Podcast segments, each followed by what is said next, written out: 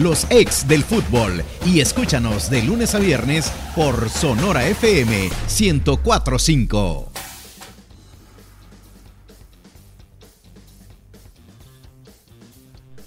A través de Radio Sonora y las diferentes plataformas. Lo que nos dejó la pasada jornada número 2. Tenemos todas las incidencias en cuanto a goles, el análisis también que es muy importante. Vamos a hablar de los resultados positivos para algunos de los equipos que están en esa zona de descenso, que han iniciado con pie derecho este mes de febrero. Así que gracias por quedarse con nosotros. Don Lisandro, ¿cómo está? Ahí más o menos, este, pero bueno, la verdad que una jornada apenas son dos jornadas, ¿verdad? y la verdad que, eh, bueno, para mí el equipo más solvente en estas primeras dos fechas es Alianza, ¿verdad? Yo creo que nadie puede discutir eso. Creo que después hay varios equipos que están sorprendiendo positivamente. Creo que Marte, más allá que perdió con Fácil, es un buen partido. Eh, Metapan también es un buen partido en, en San Miguel. Este, yo creo que las dos grandes decepciones hasta ahorita está siendo Santa Tecla y Platense, ¿verdad? Eh, porque no, o sea, han caído en partidos que creo yo que estaban para dar un poco más o las expectativas que uno tenía. Por lo demás, siento que, que, bueno, todo se va a empezar a perfilar poco a poco. Todavía está muy temprano como para poder sacar ningún tipo de conclusiones. Este, pero no va a ser tan como uno pensaba de dos equipos el descenso. Yo siento que la lucha por el descenso posiblemente esté más apretada que por liderar la tabla. Así es que hay que esperar las siguientes fechas y, ver qué sorpresas nos van dando los equipos. ¿Qué tal, profe? ¿Cómo ¿Qué tal, Diana? Un placer que estés otra vez con nosotros, dándole brillo a a este Sí, literal. Que ha venido bien brillante hoy. tuvimos bastantes muestras ayer de, descontento de la afición porque obviamente el que, estaba en el centro era Manuel. Así que gracias amigos por acompañarnos esta tarde y como dice Lisandro, se está poniendo lindo el torneo. Para algunos lindo, para otros no tan lindo. Así que lo importante es que bueno, parece que bajaron un poco las aguas en, cuestiones de, intensidad de los jugadores, ¿no? Que, la primera fecha fue algo intensa, pero ya hay varios equipos que están mostrando la cara que sus aficiones y sus entrenadores quieren ver. Así que bienvenidos a todos y esperemos tener un buen programa. Profe, ¿cómo está? Firpo en cuarto lugar de la tabla general de posiciones en este momento. Así le gustaría a Manuel que iniciáramos con ese titular este programa. Hola Diana, eh, Emiliano, Alisandro, todos los radioescuchas a través de Radio Sonora y las plataformas digitales.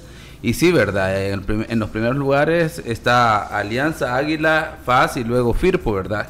que es interesante inicialmente, pero ya lo dijo Lisandro, es muy pronto para dar una idea de que así se va a desarrollar el, torneo. Yo creo que puede ir variando eh, en ese sentido mucho, porque obviamente eh, los equipos están carburando, algunos posiblemente tienen más para dar por ejemplo, el 11 Deportivo, que creo yo que al menos en la sensación que dio en la primera jornada, creo que es un equipo en la medida que consolide esa idea, que recupere los dos expulsados y que verdaderamente va poniéndose a tono, no lo veremos ahí en el fondo. Pensaría, ¿verdad? Lo mismo de Santa Tecla, que como decía Lisandro, es uno de los equipos que ha decepcionado en términos de lo que cómo terminó el torneo anterior, el entrenador que tiene, que se supone que hizo algunos ajustes y podría también dar otra cara enseguida, ¿verdad? Pero, de eso está, habrá que ver ya en términos prácticos. Pero fíjate, Elmer, que yo, vaya, no solo hay que ver el resultado, ¿verdad? Hay que ver el juego. Al 11, tú mismo lo decís, o sea, se le vio contra FAS que no va a ser un equipo fácil. Y es cierto, ayer empató con un dragón que no es un equipo fácil. Y es cierto que le hizo falta para mí uno de los jugadores más desequilibrantes del once deportivo, que es Jamal Williams, que fue expulsado, ¿verdad? Entonces yo siento y concuerdo que ese equipo no. Pero es que cuando hablamos de Santa Tecla y hablamos de Platense, no le ves en el juego ninguna solidez como para decir que de veras pueden Ojalá, yo, por ello, ¿verdad? Porque uno no, eh, ya Santa Tecla el torneo pasado tuvo una primera vuelta que no ganó ni un punto y después estuvo a punto de clasificarse, o sea, reaccionaron. Pero uno esperaría que van a continuar en esa dinámica de, de esa reacción y no es así. Lejos de eso se ve el, el, el, Santa Tecla de la primera vuelta del torneo pasado. Entonces, eh, no sé, se le pueden complicar las cosas. Igual que, le, que al Platense, yo siento que Platense como que la, bueno, estamos muy temprano, pero, pero es que no le ves como equipos tú ves un Marte que perdió, pero en las tomas, en el resumen, ves que es un equipo que generó, que, que creó jugadas. E, en cambio, tú ves a estos equipos y muy poco de eso. Entonces, eh, vamos a ver qué pasa, pero yo creo que en el juego, para mí, no sé si tú estarás de acuerdo, eh, Santa Tecla y, y Platense son los que están dejando a desear en estas primeras dos fechas. Vuelvo y repito, puede cambiar todo ya el otro fin de semana. Sí, es que agregaría que en el caso de Platense queda la imagen de un, equipo luchador nada más, que intentó, por ejemplo, en la primera jornada que pudimos ver completamente el partido, un equipo que intentó luchar en términos de, ganas, pero de ahí en términos de idea de juego no dejó eh, nada claro en relación a qué están jugando. Y Santa Tecla creo que con mayor atención o mayor alarma en relación a lo que presentó contra Águila, porque fue un equipo que a mí no, yo no le logré ver un orden, una idea clara, y tomando en cuenta que en el caso de Santa Tecla viene en continuidad en cuanto al cuerpo técnico, ¿verdad? El Platense podría poner la excusa de que el entrenador todavía no está ahí sobre la línea dirigiendo el equipo, que se está adaptando y habrá que darle un poquito de tiempo, eh, pero de igual forma, ¿verdad? En el fútbol profesional sabemos que eso es darle ventaja a los adversarios y luego pues será cuesta arriba. Vamos a dar inicio con el partido que se realizó entre el subcampeón nacional Jocoro y Alianza con victoria para los salvos de tres goles por cero. En ese escenario deportivo de nuestro país que muchos mencionaban, es el portín de Jocoro, pues Alianza demostró todo lo contrario, con esos tres tantos anotados, doblete de mercado a los 2 y el 50 y Mancía cerraba al 84, el definitivo, tres goles por cero. Don Lisandro, ¿qué le pareció el partido? Pues mira, yo siento que este aquí lo que hay que resaltar quizás es la no quiero sonar como muy arrogante ni nada, pero quizás la facilidad con que Alianza ha sacado estos dos resultados, ¿verdad? Este, yo definitivamente te das cuenta que ahí está la mano del técnico porque no, no han jugado con, bueno, los extranjeros todavía han tenido una participación bien, bien poca, ha dado oportunidad a jugadores jóvenes, está viendo un equipo no solo con ideas, sino que con una dinámica también distinta. Entonces, este, yo lo de Alianza lo atribuyo casi al 100%, claro, los jugadores también tienen su participación, de hecho son ellos los que los que juegan y, ganan o pierden. Pero si es que si no tuvieras un técnico de la calidad del profe Lara detrás, no fuera así, lo hemos visto en los últimos torneos. Así que mira, Alianza... Hay, un, hay un dato de las últimas dos visitas de Alianza a Jucoro, en los últimos dos partidos le metieron cinco goles a Alianza. Y Alianza en estas dos fechas va en, dos de las canchas más difíciles para jugar, sobre todo por la calidad de jugadores que tiene Alianza. 3 a 0 los dos partidos muy solventes, o sea, partidos peleados y con carácter y todo lo demás, pero los resolvió con una solvencia realmente admirable. Así es que no, yo te digo, mi enhorabuena, sobre todo por el trabajo del profe, ¿verdad? Que siempre, al menos en lo personal, pensé yo que, que, fue una lástima que se fuera de la selección. Y hoy lo está demostrando en Alianza en bien poco tiempo que realmente la percepción que los que queríamos en él no estábamos equivocados.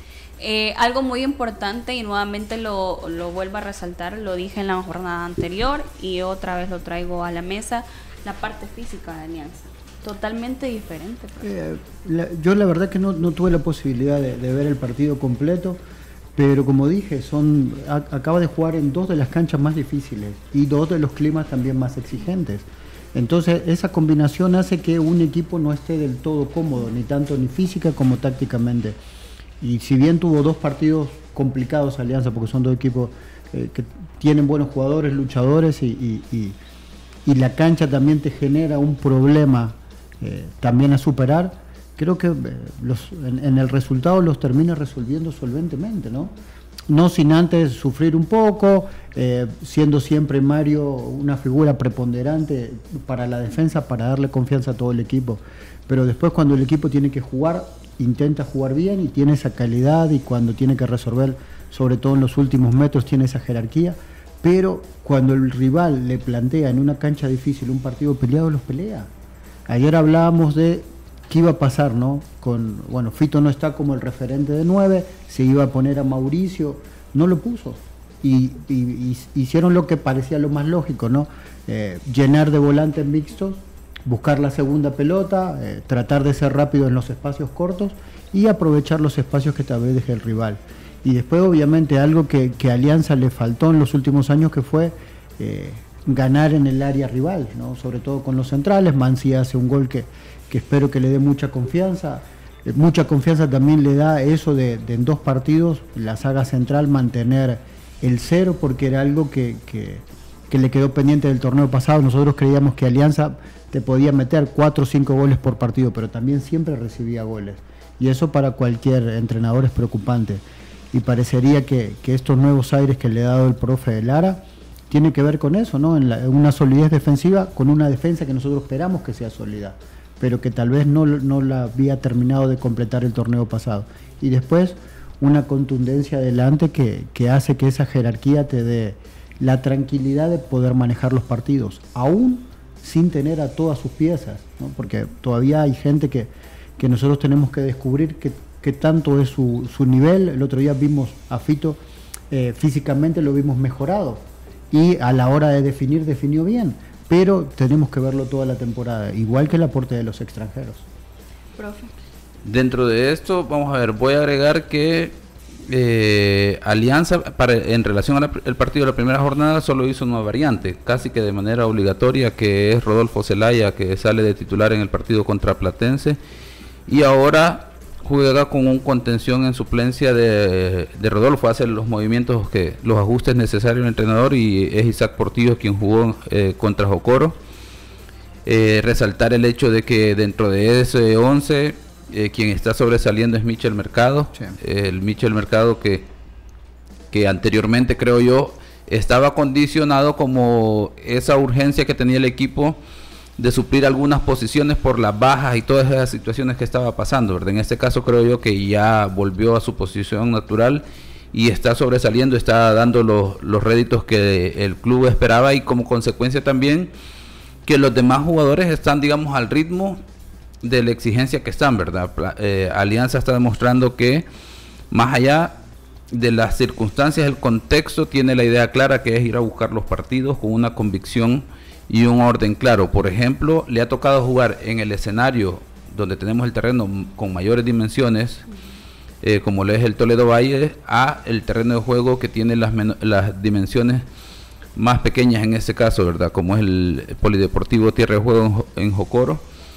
Y con una convicción firme, ¿verdad? Creo que mejoró incluso en el ámbito disciplinario. Estamos hablando que en esta ocasión pasó de cinco tarjetas amarillas y una tarjeta roja a una tarjeta amarilla en este partido y eso es importante, ¿verdad? Claro, también, lo, como lo decíamos antes de salir al aire, es un, un, espaldarazo a, los árbitros, a la autoridad de los árbitros, eh, el hecho de que eh, esa situación del incidente en Zacatecoluca se haya sancionado de manera firme, al menos con las mínimas que establece el Código Disciplinario, en términos de suspensión de juegos, en términos de la sanción o de la multa, pues creo que es considerable, 1.250 dólares. Eh, creo yo que ya mueven a, cualquiera y sobre todo si, si acaso les tocase, eh, de acuerdo a los reglamentos de los clubes o las disposiciones que establezcan los clubes, que sean los jugadores los responsables de esta situación porque ellos lo causaron, ¿verdad? Así tiene que ser. Eh, estas multas de expulsiones, responsabilidad del jugador es el jugador que tiene que pagarlo. Están reglamentadas en ese sentido, pero en el caso de Alianza sí. Sí, pero es que así tiene que ser. No, dentro de la lógica sí diría, ¿verdad? pero como en ese caso eh, inicialmente la responsabilidad ante la federación y la comisión disciplinaria es el club, ¿verdad? Sí, el club él paga, pero es como, como un fiador, pero se la descuenta al jugador. Sí, entonces, es que si no, no aprende el jugador tampoco a, Ojalá que, digamos, e, esos aspectos ayudan a la autoridad de los árbitros en términos de las decisiones de la autoridad y también en relación a los ánimos de los jugadores, ¿verdad? No solo en el Jocoro Alianza pudimos ver que hubo eh, una situación de actitud de parte de los jugadores de tratar de enfocarse en el, juego, aparte del Firpo Platense ahí, que hubo algunos conatos en algunos momentos, ¿verdad? Entenderemos que es por la desesperación de Platense quizás, ¿verdad? Ya tener un, un segundo partido, eh, de irse viendo en desventaja, pues obviamente también, ¿verdad? Frustra, a pesar de que ellos acaban de sufrir una situación de disciplinaria de consideración, pero eso es parte del juego, volvemos al punto y eso, Alianza con contundencia, otro partido que saca adelante. Ahora, no sé eh, si, si tendrá que ver con el tema, y no sé cómo lo ha visto Lisandro Emiliano en temas de, de este Alianza, si ya debe de mantener un 11 ideal o, y luego ir incorporando rotaciones, porque acordémonos que es un torneo largo. Claro. Entonces luego, pues obviamente... No, y aparte dentro de poco en el camino se cruza... Eh, su partido por Conca Champions internacional, entonces eso también eh, va a necesitar un plantel también amplio de rotaciones en algún momento. Y, dependerá también de la planificación del, cuerpo técnico, porque puede ser, saquemos la tarea en las primeras jornadas con convicción, con contundencia, para que luego ya los partidos que vayamos acercando al partido internacional ya tenemos el once ideal, ya tenemos los jugadores en ritmo y posiblemente ya pueda darse el lujo de darle descanso a algunos jugadores para tenerlos a punto ya para el partido internacional. Pero interesante lo que ha presentado Alianza hasta este momento.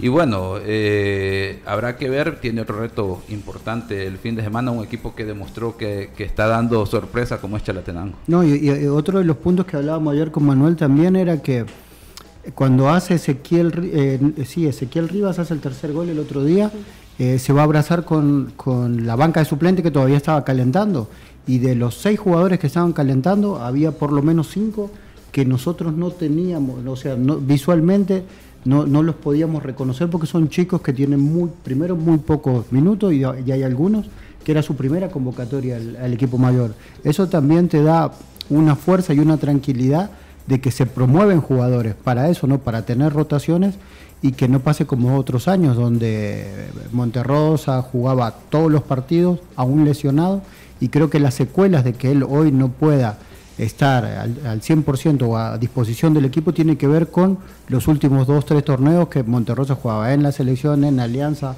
por Copa internacionalmente y tarde o temprano eso lo sufriste de alguna forma. Y por cierto, hablando de debutantes, ayer debutó con Alianza en ese partido frente a Jocoro Hamilton Benítez. Otro de los partidos los trasladamos al oriente de nuestro país en el Juan Francisco Barraza, en donde Águila tuvo una victoria 2 por 1 frente al cuadro de Isidro Metapan. Los tantos llevaron la firma de 2-5 era a los 8 minutos para Águila, igual que Mayen al 85, descontaba para el cuadro de Metapan Peralta a los 9 minutos. Eh, profe, no sé si tuvo la oportunidad de ver eh, algunas acciones del juego. Hubo una mano que no sé si. Sí, vi el, partido también eh, en su totalidad. Hay una mano que sí es circunstancial. El jugador de, vamos a ver, el jugador de Metapan ya pasó sobre la, la, posición del balón y deja el brazo, digamos, extendido a sus espaldas. Entonces es una situación que ahí es accidental y no hay por dónde poder sancionar una situación de esas como como mano. No, no, no hay ningún criterio establecido en el reglamento que diga que es una situación sancionable. Sí es mano, pero no sancionable. Don Lisandro, dos victorias consecutivas para Águila también. Sí, pero dos victorias trabadas, ¿verdad? no con la solvencia que Alianza, para hacer la comparación, nos ha, ha ganado. Y está en su casa. Mira, se da por una genialidad de Mayen y por un error de, de Oscar Arroyo, ¿verdad? Porque para mí Oscar está mal parado, o sea, no le pueden meter un gol de esa distancia. Este un jugador que de esa distancia y, de, y de ese ángulo, porque tal vez si hubiese sido de frente uno puede tener otras cosas, pero era en un ángulo realmente muy difícil. Entonces, para mí es un error de tan grave como el de Rafa García en el empate de Metapan, ¿verdad? Que, que es imperdonable. ¿Cómo te van a hacer un gol y no meter las manos estando en tu área?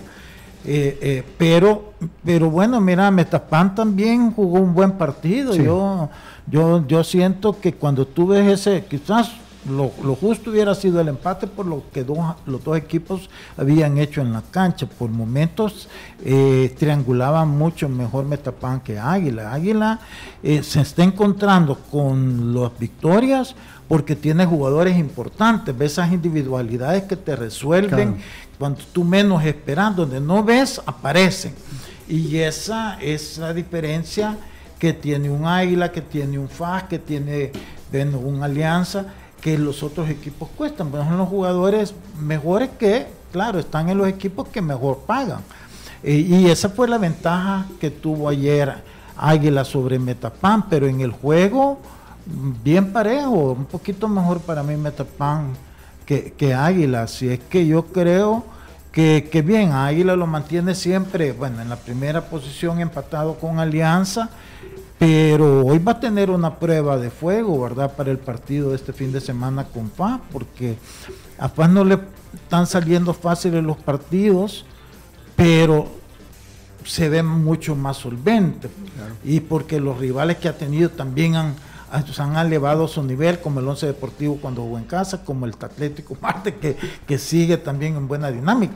Así que va a estar bonito, así que vamos a ver a Águila si realmente ahí rubica estas dos victorias o realmente se ve una realidad distinta. Sí, eh, creo que lo, de Águila pasa por ahí, ¿no? También eh, mutando un poco en situaciones de, de, jugadores. Hablábamos de la preponderancia que tiene Mayen en este equipo, pero también volviendo a jugar una posición que era la original de él. En los últimos dos torneos lo vimos jugar a Mayen más acompañando al contención, más llegando desde atrás. Y creo que también eh, la llegada de, de, Melvin Cartagena eh, con, con Seren, a él le van a dar también mucho más respaldo para que no tenga que hacer el gasto que hacía antes. Antes Mayen creo que recorría mucho espacio, a veces innecesariamente, y uno donde necesita a Gerson es en los, últimos metros. Sobre todo viendo que no tiene un 9, entonces él es un jugador que tiene buena llegada, tiene gol, tiene último pase, y, eso para el equipo va a ser muy importante, que él esté respaldado y que no tenga que hacer ese desgaste.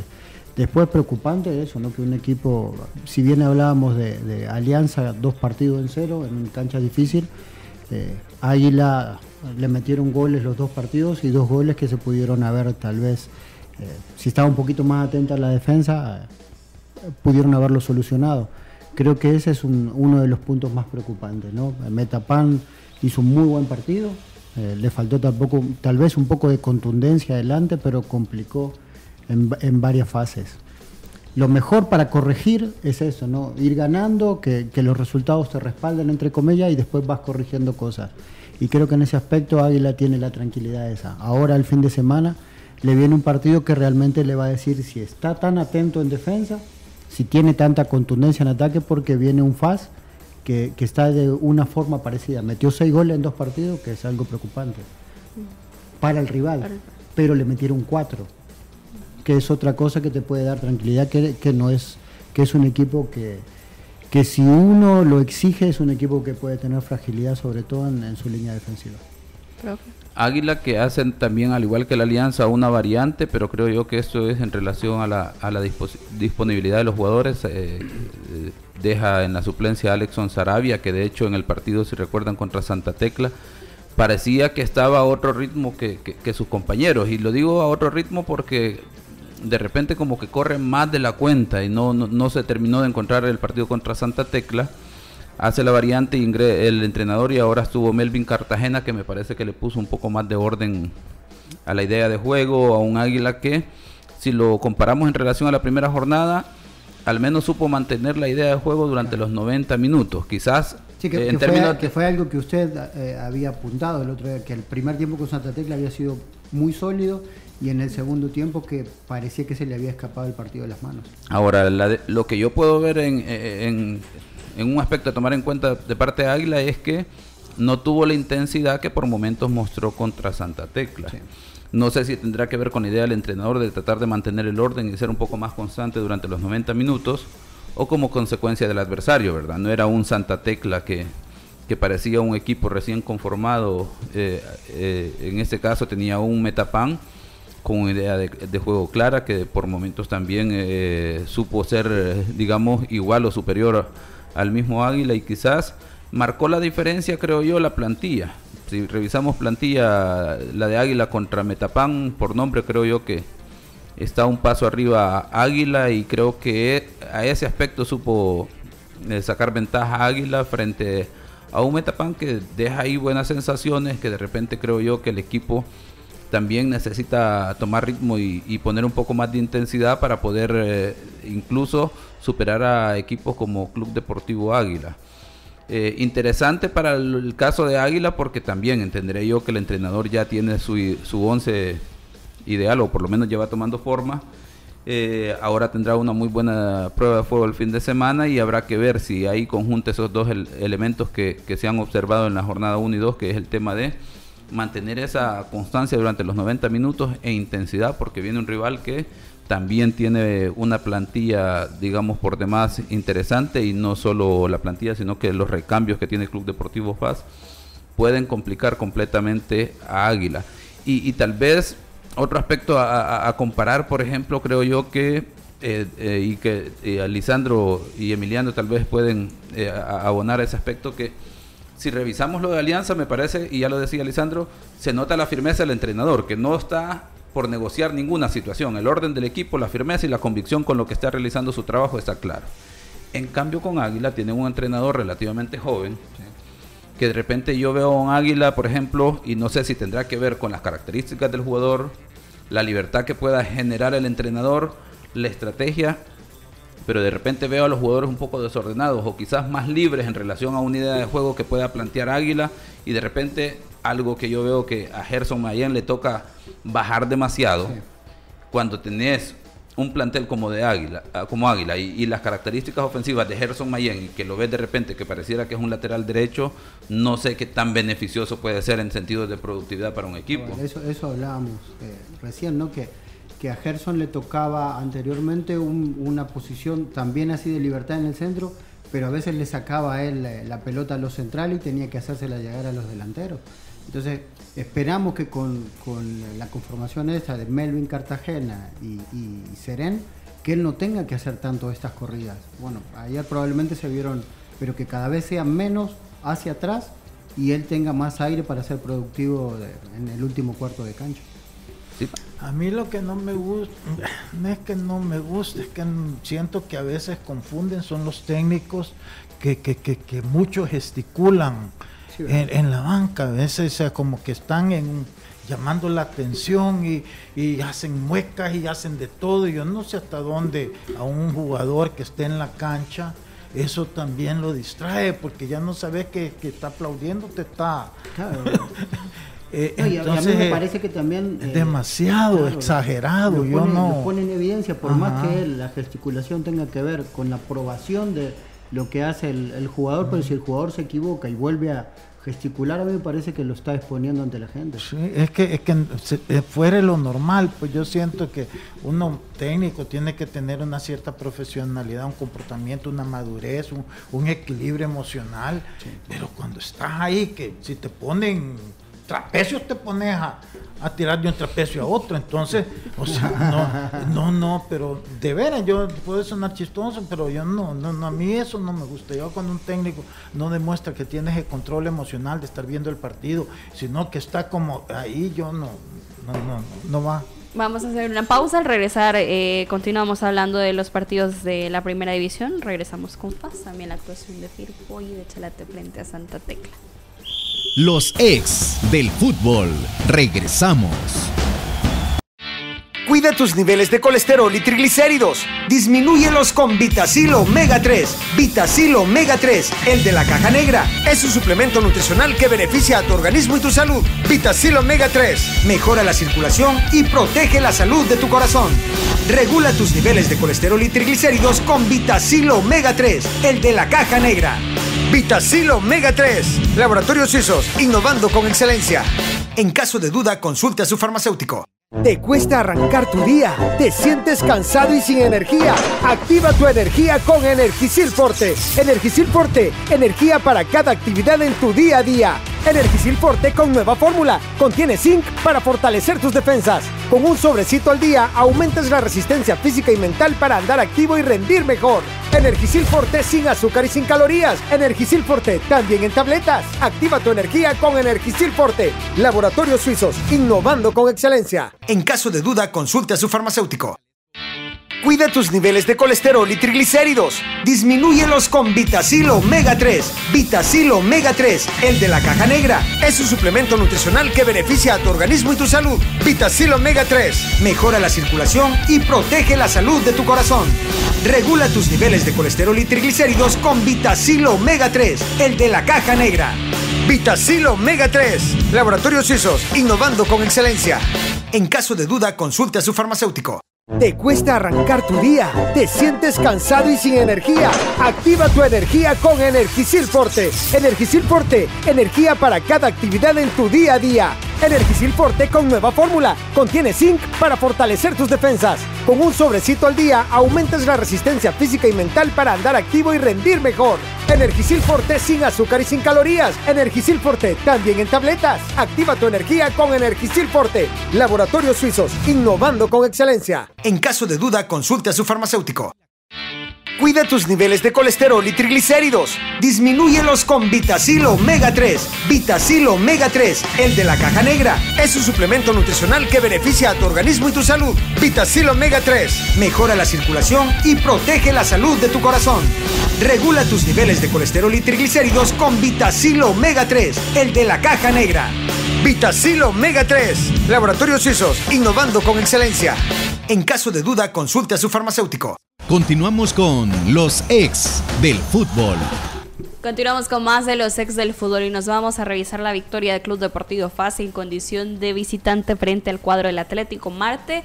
4 por 2, 2 por 4, como usted lo quiera mencionar. Blackburn anotaba para FAS al 33, Kevin Reyes al 65 y Madrigal al 84 y al 90 más 2. Ibarra descontada de penalti para el Atlético Marte y también eh, Chévez al 75. Don Lisandro de la victoria de FAS? Pues mira, yo siento que, que, que una buena victoria, ¿verdad? Primero, más de visita ante un Marte que creo yo que está demostrando lo mismo que demostró el torneo pasado. A mí eh, sigo insistiendo, tuvo ocasiones de gol, además de los dos goles que le anotó Faz, tuvo otras.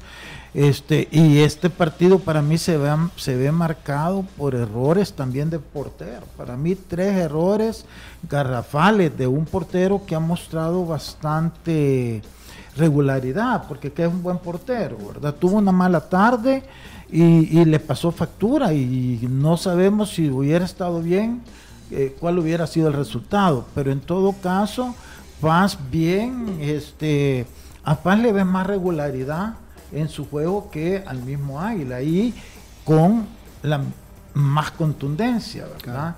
Porque cuando tenía que meterla, pues la metieron, además de otras ocasiones, Kevin Rey ha venido encendido con el gol, vuelve a anotar un gol. Este, bueno, Madrigal ya lo habíamos anunciado, que es un hombre que de área que va a ser importante. Este, entonces no, yo creo que, fue un bonito partido, llamémoslo así, un poquito injusto el marcador por los errores del portero de Marte, pero justo porque también Paz tuvo otras ocasiones que, falló, pero siento que Paz está mostrando que sí va a estar peleando con Alianza y hay que ver este fin de semana cómo queda Águila eh, por el, liderazgo y un Marte que va a dar la pelea, va a tener buenos triunfos, como va a perder como perdió hoy con Faz, este, eh, luchando y siendo difícil rival. Así es que un buen juego, este, para lo que están acostumbrados a ir a ver a Marte, bastante gente, ojalá que eh, logren resolver eso, se ve que la cancha, una cancha espantosa, pero dentro de todo al menos habían cortado la grama y eso hacía que no se viera tan mal, pero la pelota rebota como que eh, fuera conejo, pero pero, pero ojalá que la arreglen, ahí es donde yo digo, ¿verdad? Si tanto de veras queremos ayudar al fútbol, ¿Por qué no empezar con todos los escenarios deportivos que pertenecen tanto al INDES como a la alcaldía? Hacer una campaña sobre eso. Yo creo que de esa forma le estarían ayudando mucho al fútbol. Profe Emiliano, en cuestión de planteamiento del profesor Zambrano, eh, cambió. ¿Cambió? se iba a decir? no sé, cambió, varió, no, creo que que ahí habla también del, del eh, de no ser pragmático, ¿no? Que es un... de no casarse, ¿verdad? Claro, un señor con una experiencia realmente vasta, que, que ya tiene un cierto tiempo aquí en El Salvador y sabe cómo son eh, los escenarios, cómo son los equipos rivales. Y entonces hace que él también, eh, obviamente, no sobre cuando, cuando, o sea, en el caso de FAS, ¿no? que también hasta último momento le estuvieron llegando sus refuerzos, él también eh, a veces usa el partido como un laboratorio. El otro día no le salió como esperaba y, obviamente cuando uno, igual que nosotros, analizamos el juego y vimos que a pesar de la calidad y, de la jerarquía que tienen sus dos centros delanteros, eh, se superponían en el juego, no encontraron la forma de, bueno, de, balancear eso para que el equipo sea más fluido. Y hoy eh, dejó en el banco Madrigal, jugó Blackburn, eh, Reyes y, Gómez aún tuvieron más participación por los costados porque tenían más espacio. Los dos eh, juegan extremo y son pierna cambiada y cuando hacían zona interior no se chocaban con nadie. Y ustedes ven, en comparación al partido pasado, hoy teniendo un centro delantero, recibió el doble de centro de los que recibieron eh, los dos delanteros juntos en, el partido contra Once Deportivo. Y eso habla de, eso, ¿no? De, encontrar el espacio, de tener también un equipo con variantes que te pueda dar eso. Eh, hoy arrancó Estradela también, eh, arrancó Estradela como media punta y eso también le ayuda a la fluidez del juego, porque es alguien que, al igual que Mariana, hablamos que no tiene una posición fija, que puede caer tanto por los costados como por el centro que se puede asociar también cuando se pierde la pelota para hacer un bloque defensivo un poco más, un poco más fuerte. Y, después lo único creo que, que le empatan dos veces el partido a Faz otra vez, ¿no? Son cuatro goles en dos partidos y que son, entre comillas, dos equipos que uno no llamaría a ser los más fuertes, sobre todo en ataque.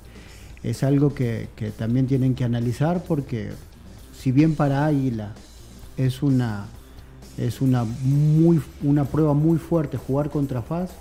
Para FAS también lo será contra Águila, porque se va a jugar el Clásico Nacional, se va a jugar un partido que tranquilamente podría ser una final y esos errorcitos eh, se, pagan muy caro. Así que eh, interesante la contundencia que tiene, pero eh, otra vez, y al igual que Alianza, volvió a alinear una línea de cuatro de selección nacional FAS.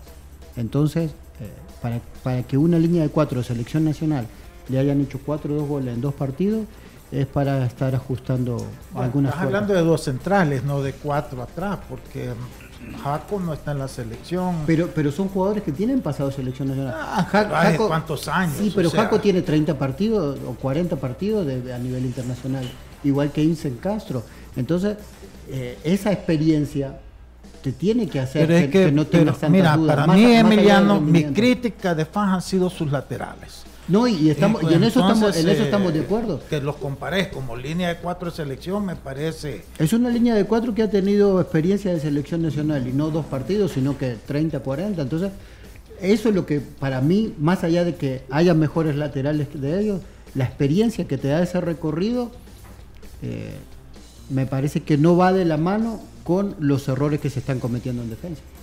Me voy a sumar al debate en relación a la defensa, pero creo yo que eh, aquí lo, lo, que demuestra en ese sentido de que si es una línea de cuatro de selección nacional es que obviamente no están al nivel que posiblemente en los momentos que, fuese, que fueron llamados a selección nacional. Y como consecuencia de eso y, como consecuencia de eso no por eso pues, pero es que a, eso hago referencia que posiblemente son jugadores que pueden mejorar el nivel obviamente. O sea dependerá de la mano y el trabajo del cuerpo técnico el entrenador para poder tener a esos jugadores en la mejor versión de ellos, que es en esos momentos que los llaman a selección. que estamos hablando, que yo, yo toqué el tema por lo que dijo Emiliano, pero, en el, pero en el fondo, la verdad, si tú te das cuenta, los errores han sido por los centrales, no por los laterales.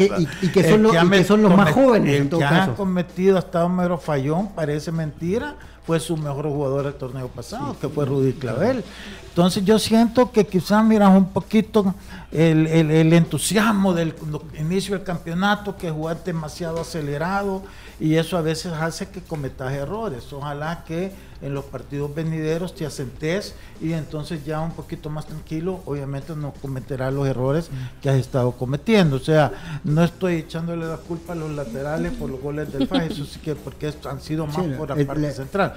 Yo reaccioné cuando me no, usted, reaccionó porque no son de, porque no son de ese agrado. No, Nos vamos con el Firpo porque me No, de- agre- agregar, agregar un punto también en ese sentido de- de- de- del partido. El penal. El tema de. Sí, es sancionable. eh, eh, por más que se quiere y bajo la línea que han estado trabajando los árbitros, No, es- son sancionables. Los dos penaltis. Sí. Y luego agregar el, el, el No, tema de el que- segundo ni agregar, agregar el, El tema de, de. FAS que también, al igual que Alianza, al igual que Águila, en términos de su alineación, solo presenta una variante que es eh, Gui- Guillermo por Guillermo, en este caso Madrigal por Por Estradela, y obviamente cambia completamente el dibujo, corrige el entrenador esa situación que no le funcionó en la primera jornada de alinear dos centros delanteros y pues obviamente parece que le, le surgió efecto porque ah, hoy Nos tuvo cuatro goles, tuvo cuatro goles en ese Nos sentido, ¿verdad? Eso es interesante, hizo esa variante. Y ahora habrá que ver qué es lo que presenta tanto Águila como FAS para el Clásico Nacional en términos de su alineación. Sí, se, se supone que ya irán con su once inicial. Sí, Alianza, se, eh, perdón, Águila se puede plantear otra vez sin un 9 y FAS podría jugar con dos, porque le sobran. Y nos vamos con. Ahí viene el Firpo. Victoria para el Firpo frente al cuadro de Platense en condición de local para los Pamperos. Doblete de Jefferson Polío a los 17 al 45 más 3. Y Gumero que anotó también al 74. Y para Platense descontaba Mejía al 53. Hay una expulsión, ya vamos a hablar de esa expulsión. Manuel, no sé si la vio. Ma- Manuel y la- mañana seguramente vendrá con resaca. Por eso no vino hoy. Sí, porque el torneo- Álvaro Lizama expulsado en este El torneo pasado no pudo festejar un triunfo de Firpo. Desde mayo del año anterior no marcaba Firpo en Dejen de estar Fue el único equipo que no ganó el torneo pasado. Dejen de estar molestando a Manuel, mira. Defiéndalo. don Eh, sí, no, y yo que, que dije eh, antes del inicio del campeonato, ¿verdad? Que, que yo no veía que Firpo al final fuera a descender, porque es un equipo, quieras o no, que tiene un respaldo y una afición y... Y lo vi- y lo vimos ayer, ayer- pusieron un buen marco. apartando a- al presidente que hasta ahorita que tenía respaldo de otros directivos que sí tienen una visión distinta. Entonces que eso le daba a Firpo una capacidad de poder salir de la situación que estaba. Y yo creo que ayer ya empieza a demostrar eso. Eh, Polillo a mí me, siempre me ha parecido un buen jugador, de los que yo siempre pensé que, que- era un jugador que debería estar en un equipo donde exploten más sus, sus, sus cualidades. Pero bueno, ayer hizo un buen partido, creo que justo ganador Firpo, no hay por dónde poder verlo.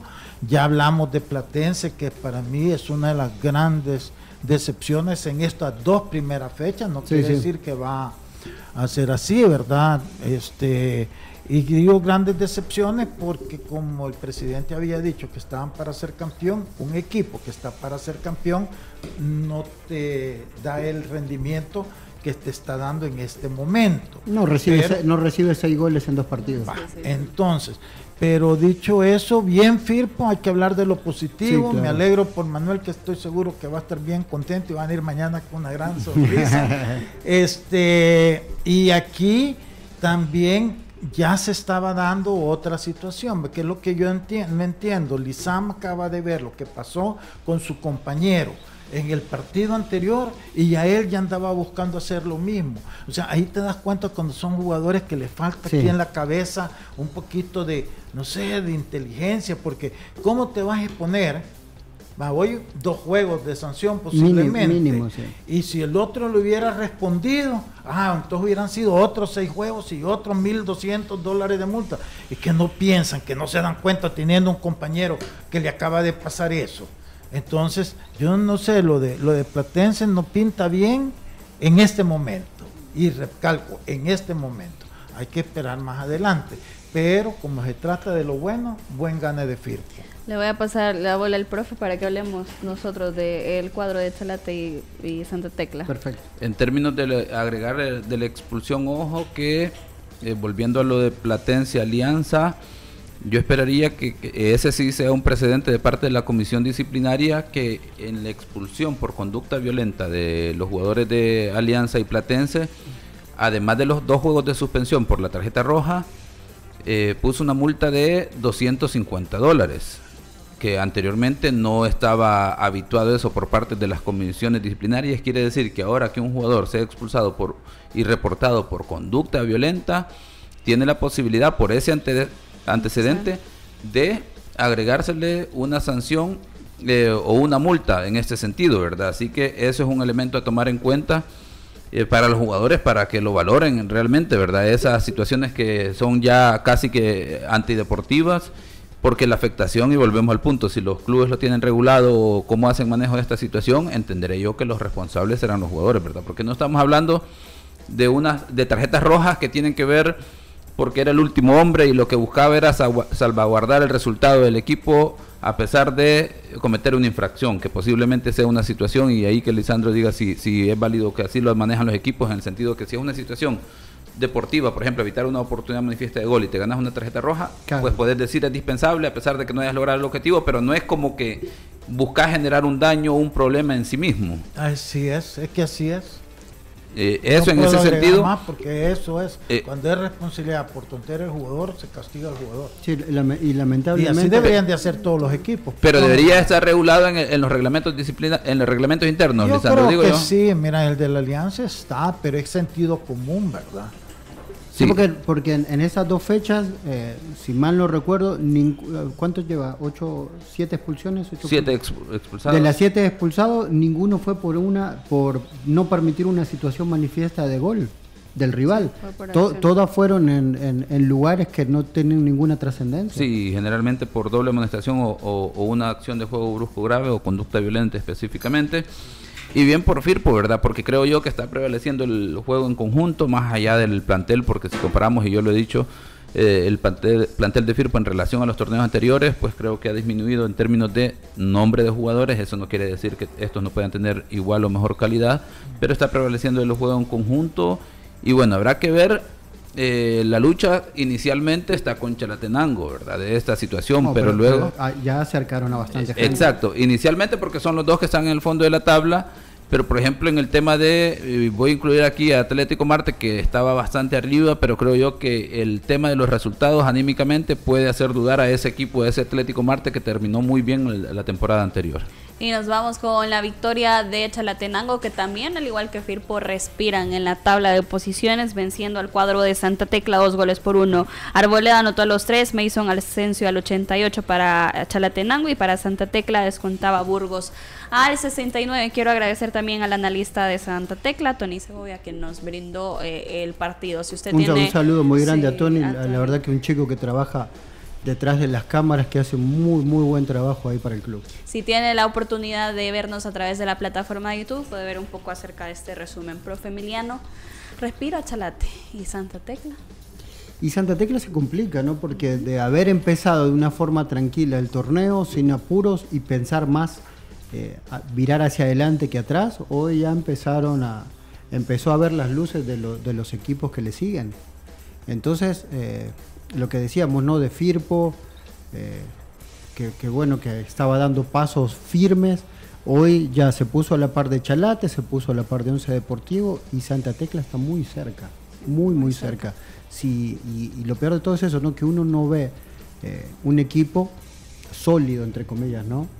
Eh, si bien hay algunas situaciones dentro del juego que, que, le hacen dudar, ¿no? Hay, hay algunos situaciones, sobre todo arbitrales, ¿no? Hay, hay una jugada en el primer tiempo eh, donde, bueno, parecería que hay una falta que podría haber sido eh, pitada de penal, que eso es, subjetivo, ¿no? Porque nosotros el ángulo que tenemos, creo que el, línea y el árbitro están mucho mejor posicionados. Y después la otra que parecía una mano clara, ¿no? Una mano manifiesta. Eh, hay que ver, hay que ver a él que... Señor productor, ¿me puede poner las opciones? Fue un, fue un, partido muy parejo, de dientes apretados, donde bueno, el, partido se definió en las áreas, ¿no? Eh, sobre todo en los momentos que se definió.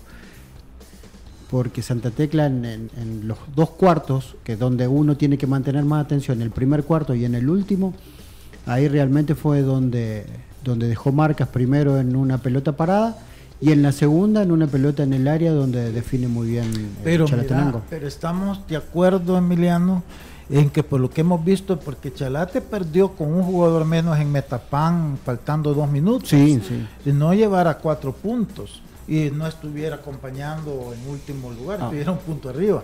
De que por lo que le hemos visto hasta ahorita, Chalate va a dar la pelea también para para defender su categoría. A mí eso sí eh, le veo distinto. Yo, yo pensaba que iba a ser un equipo donde todos iban a ir a, sí, y eso ganar, y está demostrando que tiene una capacidad de, de, resistencia, de pelear. Y bueno, y hoy sacó una buena victoria, dos buenos goles. Sí, sí, dos buenos goles. Dos buenos goles. Dos goles eh, de buena categoría, como mencionamos. Eh, por cierto, no estuvo en la portería Pituca Almeida, sino que estuvo Rauda para el cuadro de Santa Tecla.